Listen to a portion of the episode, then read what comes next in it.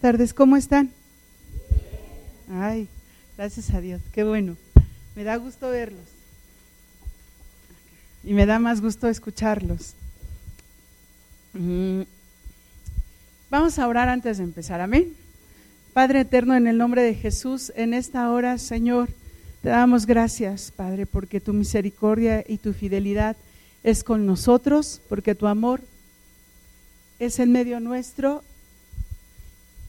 y nos permite, Señor, ser llenos, Padre, de tu Espíritu. En esta hora te rogamos que podamos servirte en ese día. Tú tomes control de nuestro corazón y de nuestro ser, que la palabra que descienda de lo alto sea para glorificar tu nombre y exaltarte, para bendecirte, para que cada una de las cosas que aprendamos, Señor, sea para rendirnos a tus pies, Padre. En el nombre de Jesús, tu Espíritu nos enseñe en este día, Señor, y sea sujeto Padre, mi corazón, mi mente, mi espíritu, a tu espíritu, Padre, y sea tuyo el reino, el poder y la gloria por los siglos de los siglos. Amén. Amén, Señor. Amén. ¿Cuántos de nosotros hemos hecho planes? Alza tu mano si has hecho planes. Ok.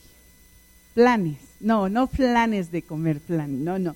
Planes con P, planes que haces tu plan a lo mejor del día y dices, ay, hoy voy a hacer esto, esto y esto y esto, y resulta ser que pues este, hubo algo que no te lo permitió terminar todos tus planes, o tú planeas para poderte ir de vacaciones y juntas el dinero y resulta pues que no hubo ese dinero o, lo tuviste que ocupar en otra cosa porque se te presentó algo y o te planeas, eh, no sé, irte con tu familia, este, a comprar un helado y resulta ser que cuando vas en el camino, pues resulta ser que se te atravesó algo y ya no pudiste llegar ahí. Cosas muy simples y muy sencillas que pareciera que, que nosotros planeamos de tal manera que pueda funcionar nuestra vida. Bueno, eso espero y eso creo, porque muchas veces eh, vivimos la vida y, vivimos el día como va, ¿no? O sea, eh, vivimos como es el día, así. Este, pues hoy a ver a, qué resulta el día. Hoy, hoy me desperté, como dicen mis niños, están escribiendo un diario y me da risa porque uno de ellos dijo, ah, bueno, entonces voy a escribir, este, hoy me levanté, fui a la escuela, comí y me dormí. dije, ah, no, o sea, esos planes así, no. O sea, planes que realmente, más bien, la gente planea de esa manera sin querer, porque no lo planea realmente, pero que tú puedes ubicar que tú estás planeando tu vida de alguna forma y que tú estás haciendo que tu vida sea de esa manera. Y yo te quiero platicar de diferentes personas que tenían planeado de alguna forma su vida o lo que iban a hacer, pero cómo Dios se les fue presentando y cómo Dios fue haciendo que sus vidas fueran diferentes. Y leyendo eh, en mi plan de lectura eh, que hago en las mañanas, es una de las personas que a mí más me han impactado mucho, es, es Agar, esa, esa sierva de, de Sara. Y de las cosas que más me han impactado es cómo esta mujer tuvo esta vida. Y quiero llevarte a Génesis capítulo 21.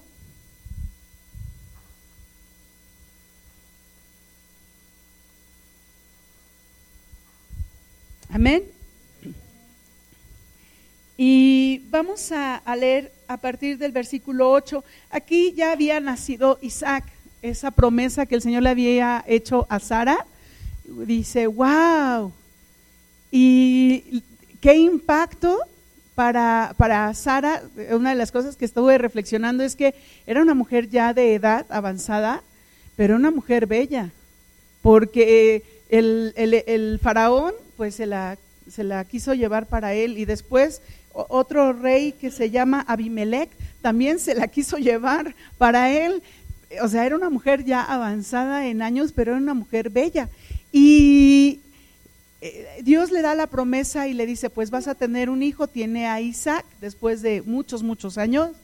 Y entonces dice la palabra en Génesis 21.8, y creció el niño y fue destetado, e hizo Abraham gran banquete el día que fue destetado Isaac. Qué padre, ¿no? O sea, ¿cuántos de nosotros no nos estamos bien orgullosos de nuestros hijos, están creciendo y nos sentimos como pavorreales cuando vemos que están creciendo y cuando vemos que están haciendo cosas así padres y, o sea, Gama está a punto de graduarse y la verdad es que estoy así como, wow, o sea, qué padre de la prepa, de la prepa todavía no llega a la carrera, pero a punto de graduarse y dice uno, ah, qué padre, están creciendo y están haciendo cosas importantes y están haciendo cosas que, que nos hace que nos sintamos orgullosos por nuestros hijos. Y entonces, pues Sara y este Abraham estaban muy orgullosos porque su hijito, hermoso, chiquito, pues estaba creciendo, ¿verdad? Y estaba eh, siendo este fruto hermoso de ese amor. Pero, si recordamos, hubo un tiempo donde no estaba ese hijo de promesa, y, ya había dado Dios la promesa, pero, pero, pues las cosas de Dios no se dan como nosotros queremos, ¿verdad? Ni en el tiempo que nosotros queremos. Sara llegó con su esposo y le dijo, mira, o sea, yo sé que el Señor dijo esto y pues no se ha cumplido, ¿qué te parece si vas con mi sierva y la tomas por mujer y entonces pues nos va a salir un hijo? Y pues efectivamente nació un hijo, pero, pero no, era, no era directamente de Sara, era de su sierva Agar. Y de las cosas que, que Sara empezó a notar es que al principio Agar estaba pues como eh, ahora sí ella, como que se le subieron los humos, por decirlo de alguna forma, y dijo, aquí está mi hijo, mira, yo sí tengo un hijo de, de Abraham, y tú que eres la esposa, no. Y entonces, pues Sara se dio cuenta y Sara se molesta. Y estuvo a punto de ahí de, sacarlos de su casa, regresa Agar, no la saca, eh, después de todo no, no la corre de su casa, después nace Isaac pero ya había ese conflicto entre Agar y Sara, había esa, esa rencilla entre ellas dos. Y una de las cosas que empieza a surgir es que cuando el niño de Sara y Abraham crece, pues Agar se empieza a dar cuenta que empieza a haber preferencia por el hijo que era de la promesa. Y entonces ese hijo pues ocasionaba que hubiera grandes fiestas a nuestros hijos les gustan las fiestas, ¿a poco no? Y entonces cuando son para ellos, pues todo mundo llega, les trae regalos y ellos se sienten fascinados. Pues así yo creo que se ha de haber sentido Isaac, fascinado. Y dice el versículo 9, y vio Sara que el hijo de Agar, la egipcia, el cual es, esta le había dado a luz a Abraham, se burlaba de su hijo Isaac. Pues no le quedaba otra más que burlarse a Ismael de Isaac porque se sentía, de alguna forma se sentía eh, rechazado, menospreciado y la forma de querer llamar la atención del papá era, ¿sabes qué? Me voy a burlar de tu hijo. Y se burlaba de ese hijo. Pero Sara se da cuenta y dice en el versículo 10, por tanto, dijo Abraham, echa a esta sierva y a su hijo, porque el hijo de esta sierva no ha de heredar con Isaac, mi hijo. ¿Quién se lo dijo? Sara. Sara se lo dijo. ¿A quién se lo dijo? A Abraham. O sea, ¿sabes qué? De plano ya, ahora sí, córrela. No la quiero en mi casa. ¿Sí? Porque él no va a heredar con mi hijo. Él no va a tomar posesión de las cosas que le pertenecen a mi hijo. Y entonces, dice la, la palabra en el versículo 12, entonces dijo Dios a Abraham, no te, no te parezca grave a causa del muchacho y de tu sierva. Me voy a voltear porque ya no veo ahí. En todo lo que te dijere Sara, oye su voz porque en Isaac te será llamada descendencia. El Señor le dice a Abraham, haz lo que te está diciendo Sara, efectivamente no te preocupes, yo voy a ver por ese niño y por esa señora. Pero no se lo dijo a ella, se lo dijo a Abraham. ¿Ok? Y dice en el versículo 13. Y también del hijo de la sierva haré una nación porque es tu descendencia, o sea, lo va a bendecir. Versículo 14. Entonces Abraham se levantó muy de mañana y tomó pan y un odre de agua y lo, y lo dio a Agar, poniéndolo sobre su hombro y le entregó al el, y le entregó el muchacho y, le, y la despidió. Y ella salió y anduvo errante por el desierto de Berseba. Ahí, momento. Primero, Agar tenía sus planes. El primer plan, mi hijo es el hijo del dueño. No sé qué habrá pensado, pero tal vez ha de haber pensado, no hay problema, mi hijo va a heredar. Y entonces yo voy a ser rica. Y entonces yo ya no voy a servir. Probablemente pudo haber pensado eso. Probablemente pudo haber pensado, mi hijo va a heredar todo esto, wow, ya no hay problema, ya no voy a sufrir yo por mi hijo, él va a estar bien tranquilo. Sus planes de Agar estaban ahí eh, viendo hacia el futuro que su hijo iba a estar muy, muy bien. Primer plan, ¿no? Resulta que la corren y entonces se da cuenta que ese plan pues ya no va a estar y ya no va a existir en su vida, ya no va a ser más en su vida, ya no. Y entonces, ahora sí, dice, espera, espera, dice que anduvo errante por el desierto de Berseba.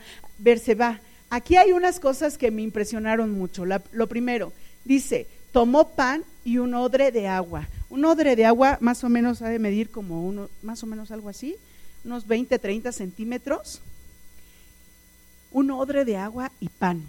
¿Para cuánto quieres tú que le dure el odre de agua a los dos? Yo me quedé así, dije, ¿cómo? O sea, Abraham era riquísimo y le diste nada más pan y agua. Pues nada más, porque él no iba a heredar. ¿Te imaginas qué harías tú en el desierto con tu hijo, con tu hija, caminando, sabiendo que nada más tienes un odre de agua y pan? ¿Para cuántos días crees que te pueda durar eso? Yo, mis respetos para la gente que se va al otro lado por el desierto, porque tienen que ir a un paso veloz, llevar este, algo así como una cantinflorita y, e ir midiendo el agua porque no pueden este, llevar grandes cantidades de agua porque se cansan y es muy pesado.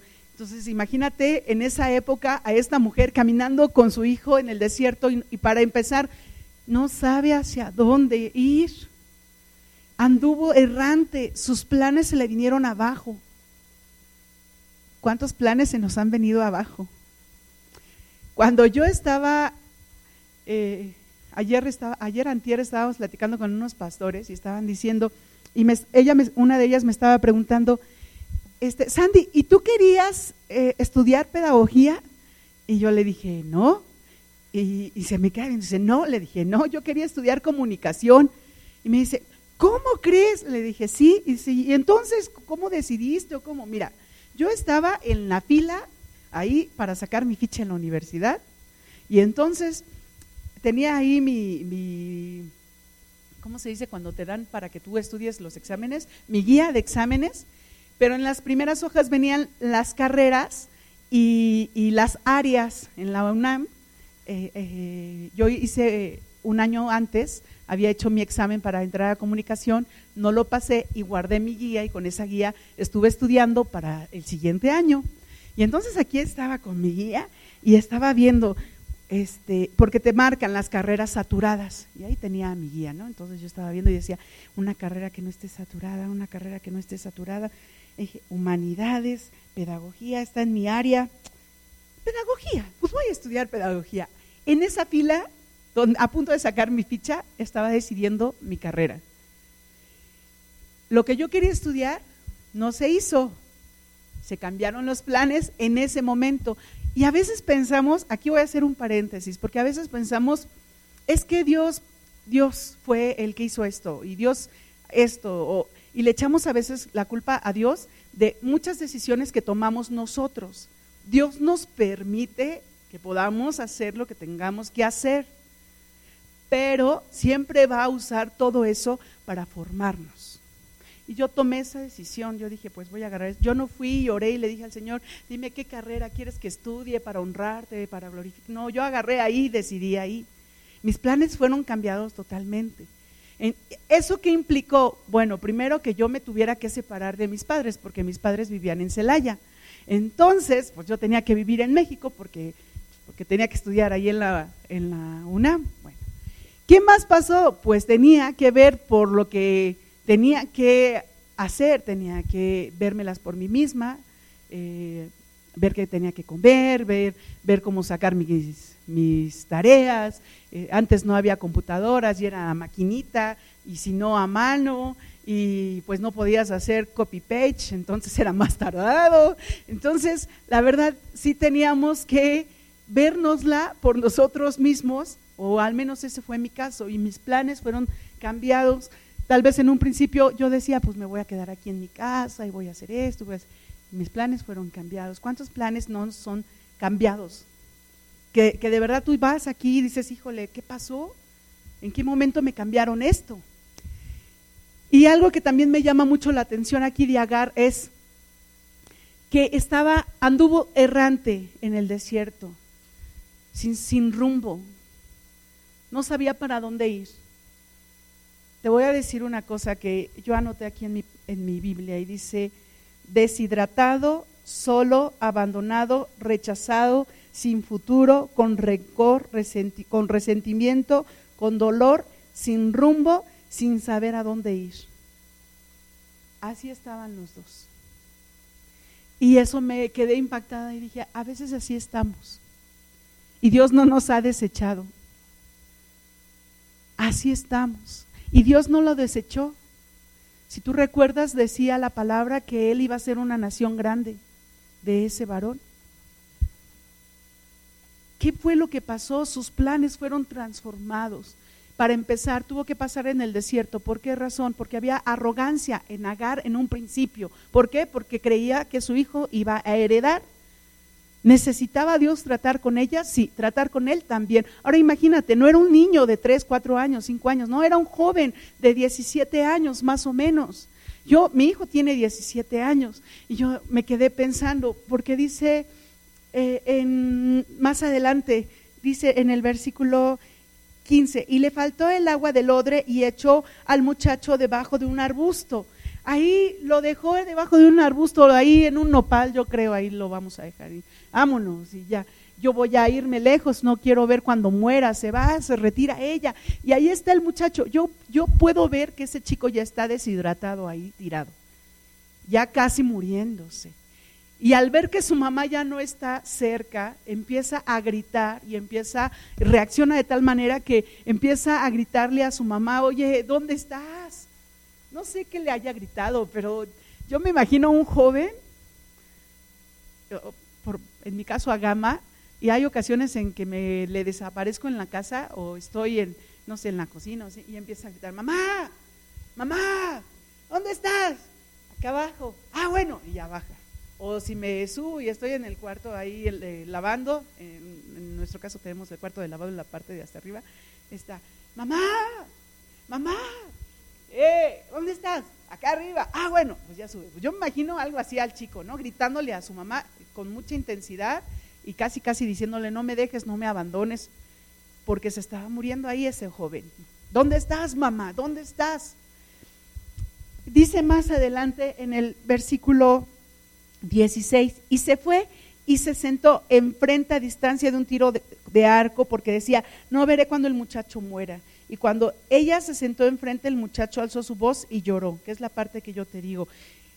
Había un dolor muy intenso en Agar que dijo, prefiero irme lejos a ver que mi hijo se muera.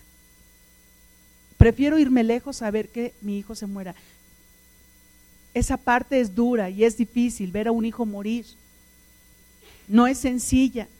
No es, no es algo simple, no es algo que podamos dar desapercibido, no, es algo que realmente impacta en la vida de una mujer. Si en un varón impacta, en la vida de una mamá impacta más. ¿Por qué razón? Pues porque lo llevaste en tu vientre, porque, porque tú estuviste al pendiente de ese bebé, porque estuviste al pendiente de que creciera bien, que estuviera bien. Para una mamá es más complicado ver esa situación. Y ella dijo, no quiero ver a mi hijo morir y se retira. Y dice el 17, y oyó Dios la voz del muchacho y el ángel de Dios llamó a Agar desde el cielo y le dijo, ¿qué tienes, Agar? ¿Qué tienes? ¿Sabes qué? Dios nos pregunta hoy, ¿qué tienes? Y no de qué tienes en lo material o no, no, no, no. ¿Qué tienes? ¿Qué te está sucediendo? ¿Qué es lo que estás viviendo? ¿Qué es lo que te está pasando? ¿Hacia dónde estás yendo? ¿Qué tienes? Y contesta el Señor también, no temas, porque Dios ha oído la voz del muchacho en donde está. Ahí, abajo de ese arbusto, Dios escuchó el, clamor de ese chico. Y eso fue de bendición para Agar y para él.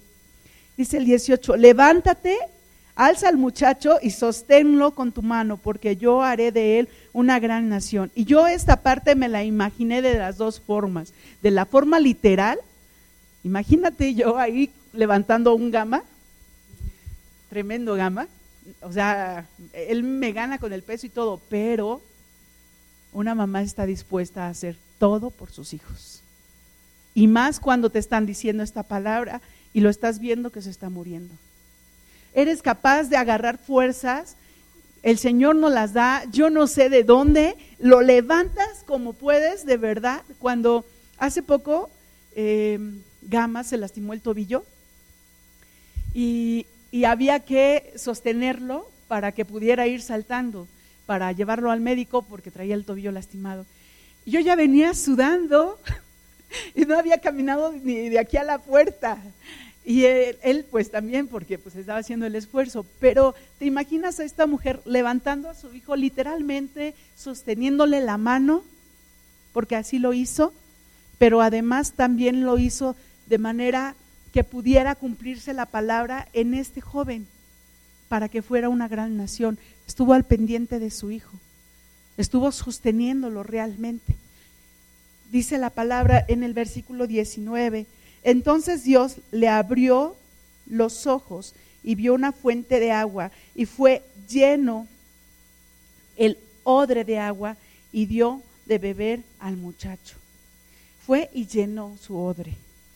Te digo una cosa, cuando nosotros estamos en tribulación o en prueba o en aflicción o en tristeza o en diferentes situaciones y circunstancias que Dios permite que vivamos, el dolor y la tribulación no nos deja ver las bendiciones de Dios. Todas esas situaciones nos hacen cegarnos. Todas y cada una de ellas. Y por eso los planes de Dios después no se cumplen en nuestra vida, no porque Dios no quiera, sino porque nosotros mismos estamos poniendo obstáculo, nosotros mismos estamos impidiendo que ese plan se cumpla. Es impresionante, de verdad, es una de las mujeres que a mí más me duelen. Me duelen. Yo, yo leo su historia y yo termino llorando. Sé que sé que no estaba dentro de lo que Dios deseaba, porque la promesa era para Isaac. Sé eso. Pero me imagino el dolor de esa mujer y de verdad termino llorando y digo, qué bárbara y qué tremenda. Gracias a Dios terminó en bendición esta situación, pero, pero, todo lo que ella vivió, pues de alguna forma hace también que nosotros podamos aprender algo. Nuestros planes son diferentes a los planes que Dios tiene. Dios tenía un plan primero con Abraham y con Sara. Se adelantan las situaciones, ok, ahora tiene un plan también para Ismael y para Agar. No es que no es que lo que vivamos hay veces en que vamos en un camino y se te presenta alguna situación y entonces piensas que lo que Dios tenía ya no se va a cumplir. No es así. No es así. Dios va a cumplir todos sus planes y todos sus propósitos los va a cumplir en su tiempo, no en nuestro tiempo, no como nosotros queremos, no como yo deseo. No sé por qué, pero así es. Y la verdad no le quiero preguntar porque yo voy a salir perdiendo. La verdad. Dios es Dios y Él es soberano y Él es eterno. Y si Él quiere que hoy mismo se cumplan todas sus promesas, se van a cumplir. Y si Él desea que hoy mismo venga el Señor Jesucristo, así se va a hacer. Y si Él desea darnos más tiempo para arrepentirnos y caminar realmente, pues también así va a ser. Él es soberano. Él tiene sus planes bien, bien fijos. Pero nosotros somos los que andamos buscando ahora sí que los caminos por donde tenemos que irnos para ver si encontramos el camino más fácil. Así se me figura a veces. El jueves tuvimos ahí en la escuela nuestra celebración del Día de la Mamá. Y estábamos bien contentas y bien felices, ¿verdad?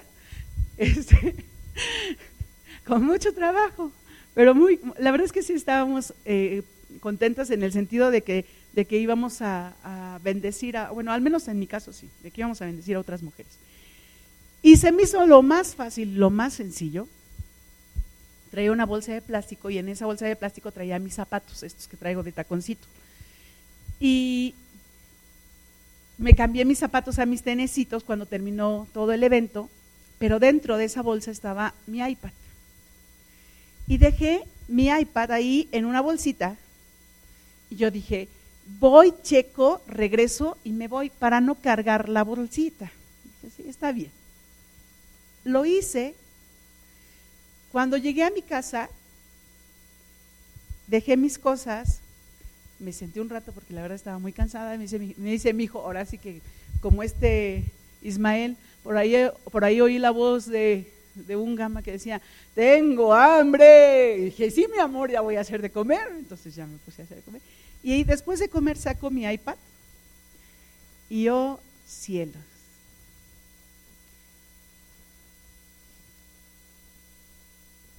Yo no sé si lo alcancen a ver. Se me quebró. ¿Cómo fue? No tengo idea. ¿Cómo me sentí? De lo peor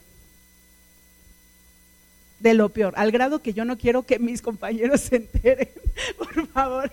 Dije, no, fui y hablé con la directora, le digo, me siento avergonzada porque no, porque no cuidé lo que tenía que haber cuidado.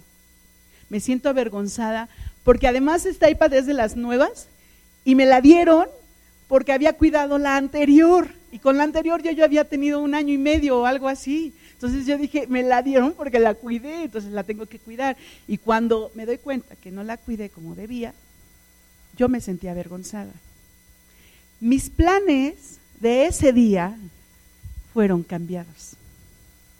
Pero fueron también cambiados, no nada más, ay, Dios quiere que se rompa tu iPad para que tú entiendas. No, fue una desobediencia mía, porque yo tenía que haber guardado esto. No ahí en la bolsita de plástico. Debí de haberla guardada bien en el lugar correspondiente. Mis planes fueron cambiados. Pero esos planes, ¿sabes una cosa? Nos sirven y nos ayudan. Y te voy a decir algo. Así como está mi iPad, sí se ve, ¿verdad?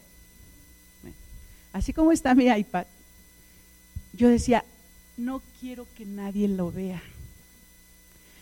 Y cuando entraban mis compañeras al lugar donde yo estaba calificando, donde yo estaba haciendo las cosas, volteaba mi iPad así para que no vieran, porque no quería que vieran.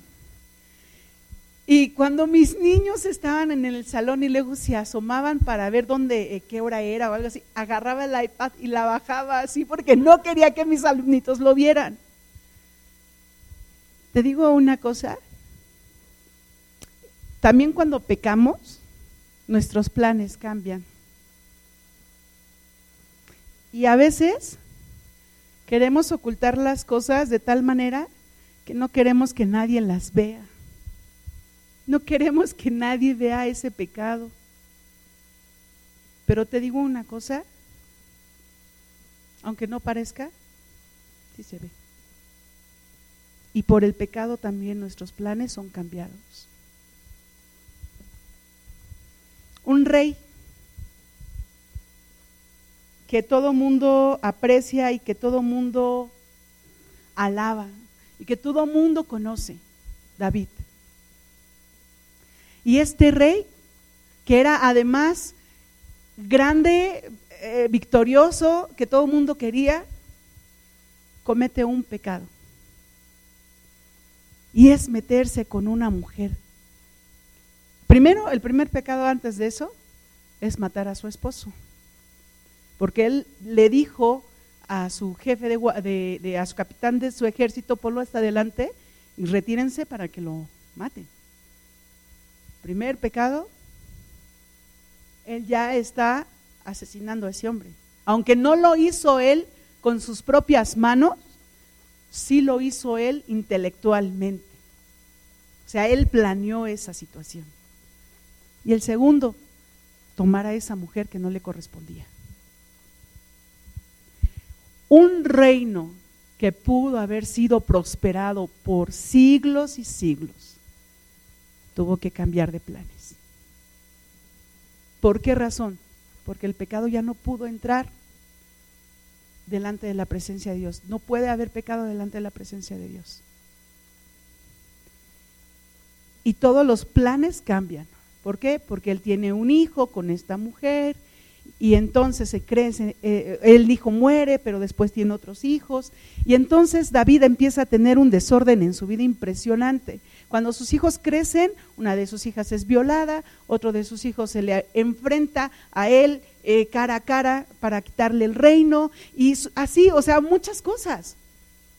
Y cada una de esas cosas provocó qué cosa? Pues que los planes de Dios que él tenía, pues ya no fueran.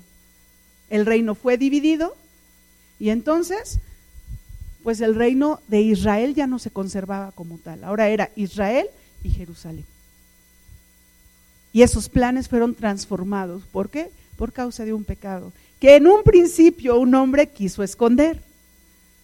Porque él quería esconder ese pecado. ¿Cómo? Pues como ya estaba la mujer embarazada, pues ahora quiero que muera el marido para que yo tome esa mujer y entonces aparentamos pues que ese bebé es, es legal.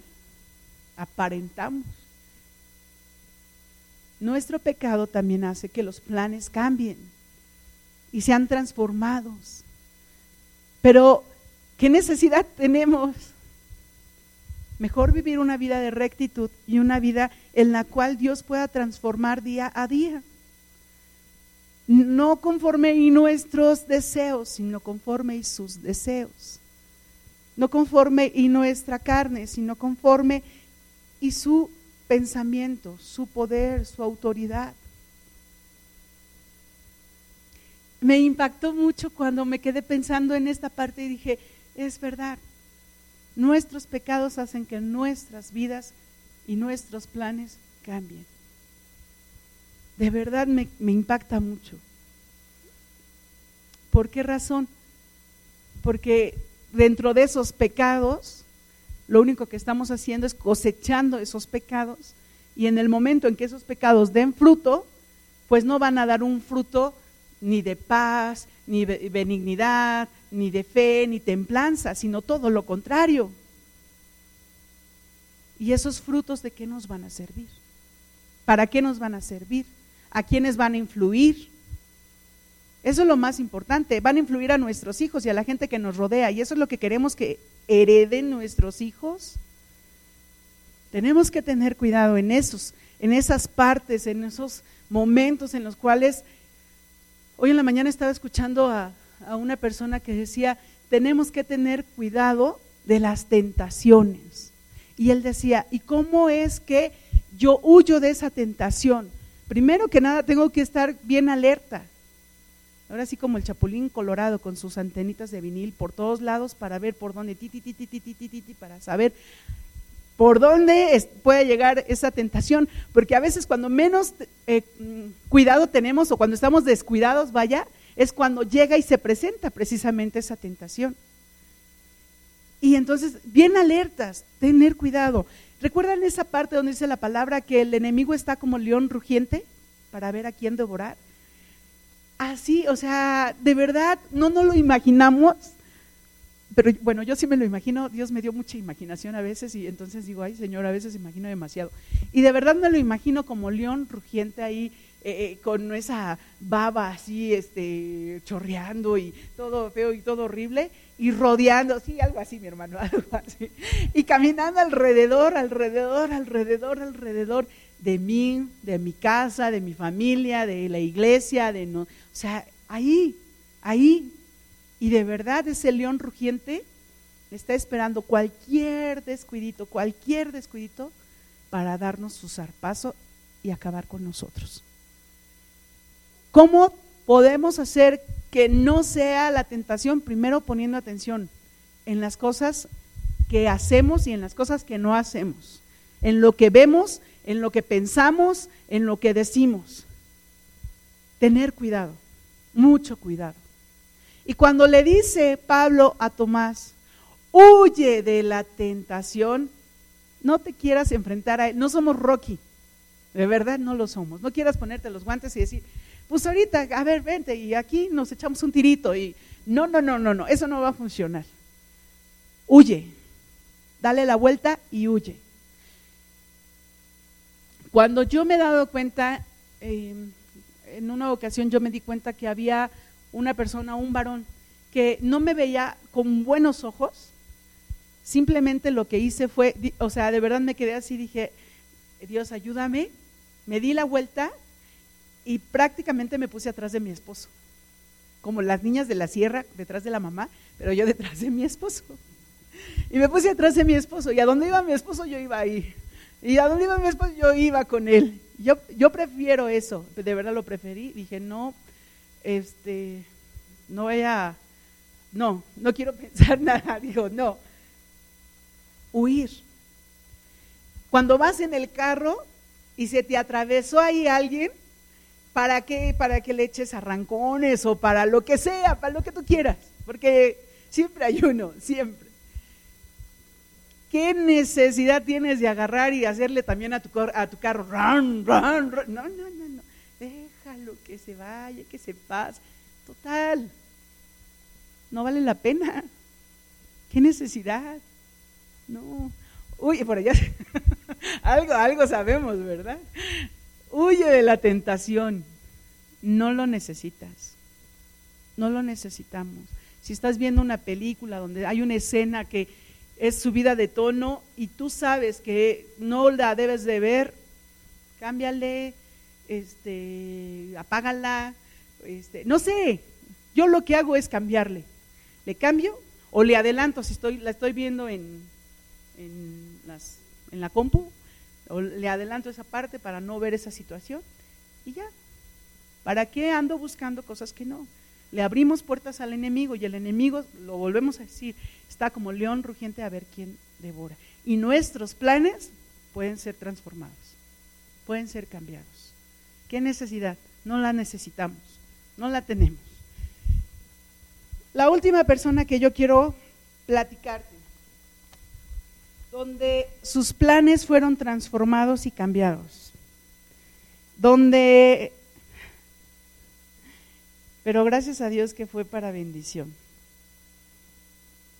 de verdad que sí, donde este hombre mm, eh, fue usado por Dios de tal manera que que hoy en día todavía hay bendición a través de esa transformación. Y quiero llevarte a Hechos 9.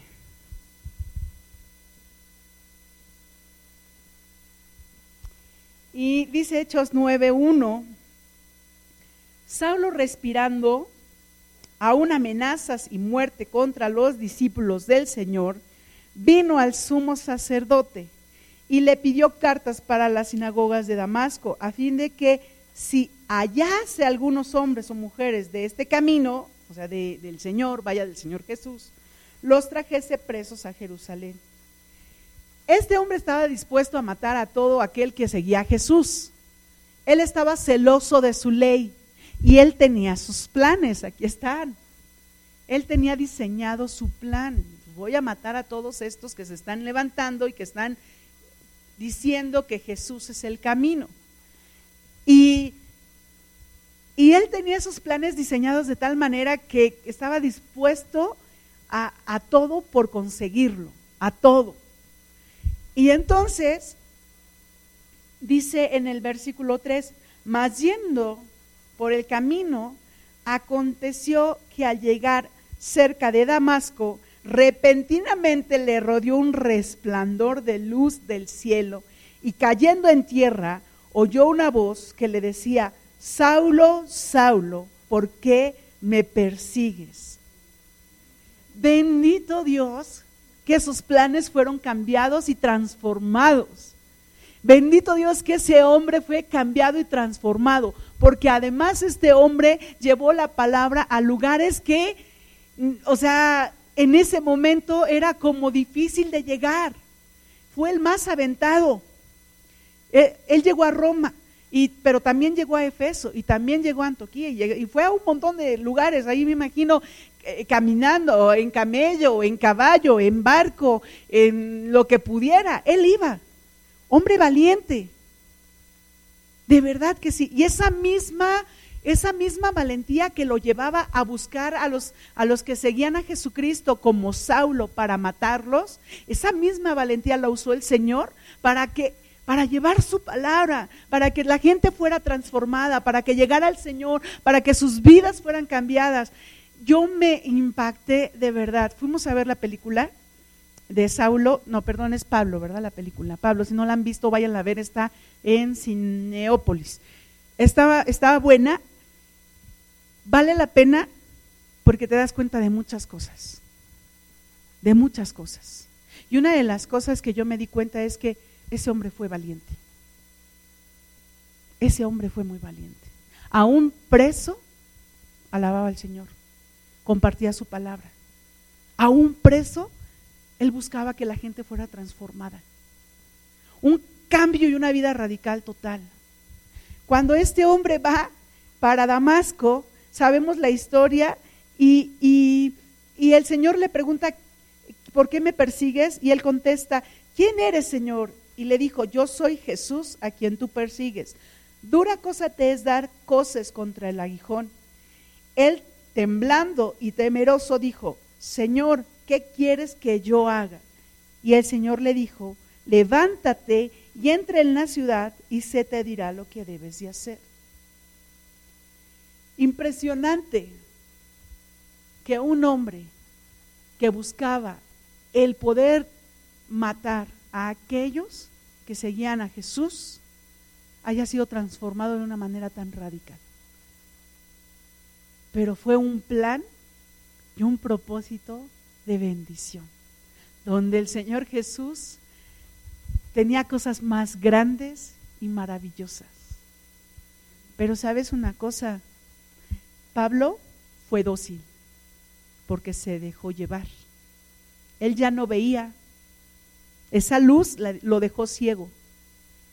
En ese momento él no podía ver. Lo levantan los hombres que iban con él y lo llevan al lugar a donde tiene que ir. Fue dócil, se dejó llevar. Fue manso. ¿Por qué? Porque permitió también que pudiera moldearlo el Señor como él deseaba. Él, bien pudo haber dicho cuando le, le dijo el Señor, va a venir tal hombre, va a orar por ti para que vuelvas tú a recobrar la vista. Él pudo haber dicho, ¿y por qué? O sea, ese es un hombre que, que, no conozco en primer lugar, no sigue la ley, no tiene por qué venir a orar por mí. Es un hombre que permitió que otro viniera a orar por él, fue manso. Y una de las cosas también que puedo ver en Pablo es que fue humilde. Fue humilde. Bueno, en esa transformación fue humilde. Él sabía perfectamente que si no venía ese hombre a orar por él, probablemente no recobraba la vista. Y él lo permite. Y a partir de ahí vive una vida de humildad. Pudiendo haber estado en la ley, pudo haber tenido privilegios en su vida en cuanto a, cómo vivía y todo lo que tenía y todo eso. Pero en cuanto a vivir en Cristo, todos esos privilegios ya no estaban. Y entonces él tenía que ver la manera de cómo vivir y hacía sus tiendas. y recibía lo que otros le daban. Hay gente que cuando le dan algo eh, se siente ofendido, se siente, eh, o sea, ¿por qué me estás dando? O sea, no me des nada, o sea, yo puedo, yo puedo hacer las cosas por mí mismo. Y Pablo aprende a ser humilde, aprende a, escuchar también, que es de las cosas más hermosas, aprende a escuchar la voz de Dios, aprende a escucharlo y a obedecerlo. No le ha de haber sido nada fácil. Hay gente que piensa que Pablo se convierte y luego luego ya se fue a hacer todo lo que tenía que hacer. Pablo duró 14 años en esa preparación para poder salir a las naciones. Pero en esos 14 años él fue formado de tal manera que a la hora en que él tuviera que salir, fuera bendecido. Y como su vida, de un plan que él tenía de perseguir a los hombres y a las mujeres que seguían a Cristo, su vida fue transformada totalmente, 180 grados, no 360, porque 360 regresas al mismo punto, 180 grados, fue transformado totalmente de tal manera que en esa transformación Dios bendijo su vida. Dios bendijo su vida. Y Dios habló a su vida. Son de las cosas que más me han impactado y de las cosas que me más de verdad me han llenado. ¿Cuántos de nosotros planeamos de tal manera que llega un momento en que Dios te dice, este no es el camino, por aquí no era, es acá, es por acá?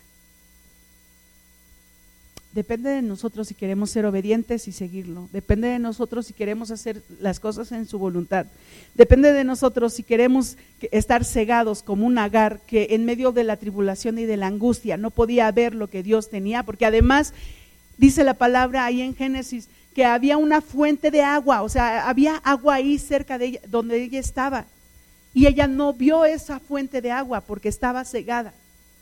Depende de nosotros. Si permitimos que las circunstancias nos dejen ciegos y no veamos, como a Pablo en un momento, o dejarnos guiar por el Señor, llevarnos por Él y permitirle al Señor que podamos ver lo que Él tiene para nuestras vidas. Nuestros planes pueden ser unos, pero bien lo dice la palabra. Yo conozco tus planes, yo conozco lo que tú tienes más mis planes son mejores, lo estoy parafraseando, más mis planes son mejores. Porque yo no tengo planes de maldición para tu vida, yo tengo planes de bendición para tu vida. Después de que se rompió mi, bueno, no se rompió, se quebró mi iPad, le dije a la directora, este, quería esconderme por todos los rincones de la escuela para que no vieran mi iPad. Después de todo eso, entendí una cosa. Solamente Dios puede restaurar nuestros corazones. Yo tengo que pagar por mi iPad para poderlo arreglar. Ni modo, pues fue una, una situación que yo provoqué por no tener cuidado. Ok. Yo lo tengo que arreglar. Yo tengo que, digámoslo de esta manera, yo tengo que redimir el daño de mi iPad, ¿verdad? Bueno, porque, pues porque sé que lo tengo que hacer yo, ni modo. Pero, ¿qué crees? Que en nosotros ya hubo alguien que redimió. Ya hubo alguien que redimió. Y ese es el Cordero. Hay una parte en Génesis cuando Abraham va a hacer el sacrificio con Isaac, donde Abraham le dice al hijo, Dios proveerá, ¿sí o no? Dios se proveyó de un cordero. Pero si tú lees con cuidado esa palabra, dice que cuando después de que el Señor se da cuenta que Abraham obedece y todo esto, y es, en el arbusto dice, hay un carnero no fue un cordero. ¿Por qué? Porque el cordero tenía que llegar en su momento, en su tiempo y en su lugar. Cuando yo lo leí dije, ¿qué no era un cordero? Me regresé a leerlo. Carnero.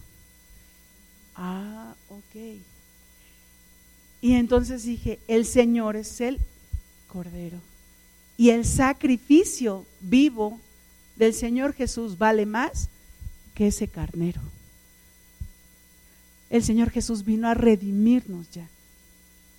Nuestros planes son unos, lo vuelvo a repetir. Nosotros los diseñamos como queremos, pero el Señor Jesús tiene sus planes, tiene sus propósitos. Y aún las cosas más simples que se presentan en el día a día, aún Dios las usa para formar en nosotros su carácter, para formar en nosotros su palabra, para formar en nosotros lo que Él desea. Dice la palabra que nosotros somos imagen y semejanza de Dios. Analízate. ¿Realmente lo somos? Y después dice Pablo, para llegar a la estatura del varón perfecto, todavía no llegamos. Nuestros planes son unos. Dios va a usar cada una de las cosas y de las circunstancias para formarnos, porque Él desea que seamos realmente imagen y semejanza de Dios. Y que podamos llegar entonces, sí, a la estatura del varón perfecto. Amén. No sé qué planes tengas. Yo espero que sean de bendición. Yo espero que esos planes puedan ser cubiertos por la gracia de Dios. Pero te voy a decir una cosa, antes de que tú planees y todo, aún ahí el plan ponlo delante del Señor, ora para que si es de Dios, Dios te muestre el camino. Si no es del Señor, pueda ser quitado y entonces tú puedas tomar el plan de Dios, el verdadero plan de Dios. Amén. Ponte de pie y vamos a orar. Ahora todos mis músicos se fueron.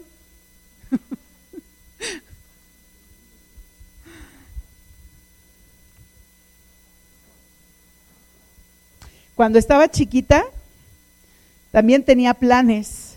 Y yo creo que los niños también tienen planes. Enseñemos a nuestros hijos también a poner sus planes delante de Dios. Enseñemos a nuestros hijos también que sus planes solo se pueden cumplir si son voluntad de Dios. Amén. Cierra tus ojos y vamos a orar. Y empieza precisamente esos planes a los cuales tienes, a lo mejor son de largo plazo, a lo mejor son de mediano plazo, ponlos delante de Dios. Empieza a orar, empieza a ponerlos delante de Dios y empieza a decirle precisamente cuáles son esos planes. Y si no los has puesto delante de Él, ponlos. Él sabe en qué momento, bajo qué circunstancia, en qué situación y cómo debe de ser porque, porque Él es perfecto, porque Él es digno, porque Él es glorioso, porque Él es omnipotente, porque Él es omnipresente y porque Él es omnisciente. No escondas nada de tu plan. Levanta tu voz, levanta tu voz y ponlo delante de Dios. Y aún dile que los planes que Él tiene para ti, que aún son mejores que los que tú tienes, se puedan cumplir en tu vida, se puedan cumplir en tu ser y en tu corazón. Señor, en el nombre de Jesús en esta hora, que esos planes y esos propósitos se cumplan, Padre, para la gloria, para la honra tuya, Señor.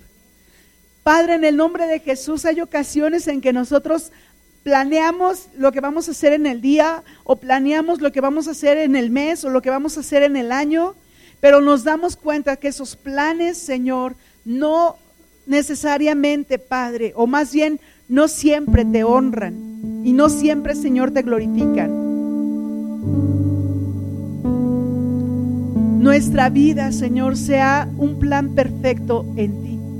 Nuestra vida sea un plan perfecto en tu amor, en tu gloria, en tu poder, en tu majestad, en tu poderío, Señor nuestros planes sean perfectos, Señor, no en nuestra voluntad, sino en tu voluntad, Padre. Enséñanos a planear bajo tu voluntad, bajo tu manto, bajo tu cobertura, bajo tu amor, bajo tu amparo, Señor. Esos planes que tú deseas para nuestras vidas, Señor, Danos visión, Padre, para poderlos ver.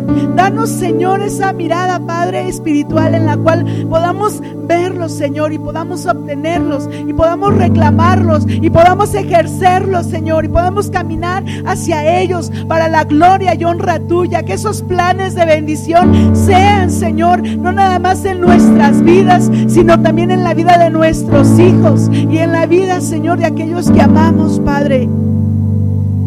En el nombre de Jesús.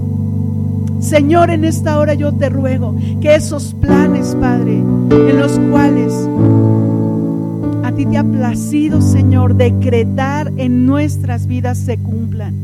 Cada decreto, Señor, que tú has hablado, cada palabra que tú has hablado, Señor, se cumple en nuestras vidas, Padre. Y si hemos hecho, Señor, situaciones, circunstancias y cosas, Padre, que no han sido agradables a ti, que no han sido agradables a tu propósito, Señor. Perdónanos, Señor. Perdónanos, Padre. Perdónanos, Jesús. Haz que nuestra vida, Señor, sea transformada realmente, Padre. Tú hablas, Señor, de que somos imagen y semejanza tuya, que seamos imagen y semejanza tuya, Señor. Que no permitamos, Padre, que por el pecado el enemigo venga a robar lo que tú ya has diseñado y lo que tú ya has dispuesto para nuestras vidas. En el nombre de Jesús, Padre, engrandécete tú en nuestras vidas, Señor. Engrandécete tú en nuestro ser. En el nombre de Jesús. Aún, Señor, los planes más sencillos, Padre, puedan ser puestos delante de ti. Delante de ti, Jesús. ¿Quiénes somos nosotros, Señor, para hacer las cosas? Y a veces las hacemos y no salen como deseamos y te echamos a ti la culpa. Padre, perdónanos. Perdónanos, Señor. Que se pueda cumplir tu voluntad y tu propósito. Que se pueda cumplir tu voluntad y tu propósito. Yo quiero pedirte, ahí donde estás, precisamente, esos planes que no se han cumplido, pero que tú los tienes en tu corazón y en lo más profundo de tu ser, puedas levantar tu mano y le puedas decir al Señor, Padre, vamos, díselo, Padre, tenemos estos planes o tengo estos planes y especialmente tengo este plan Piensa en ese plan que tienes. Piensa en esa situación que tienes. Y sé, Señor, que ese plan se cumplirá siempre y cuando. Vamos, díselo. Y sé, Señor, que ese plan se cumplirá siempre y cuando esté bajo tu voluntad, bajo tu propósito bajo tus designios, Padre. Que sea así, Señor. Y que sea para glorificarte y para exaltarte